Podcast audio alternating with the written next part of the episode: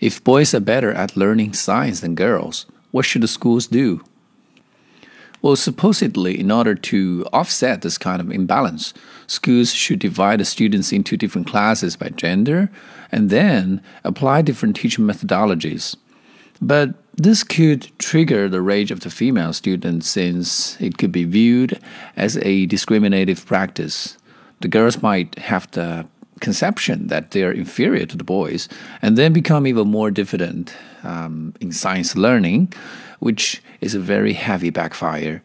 Hence, I believe the best way to deal with the situation is to just leave it this way.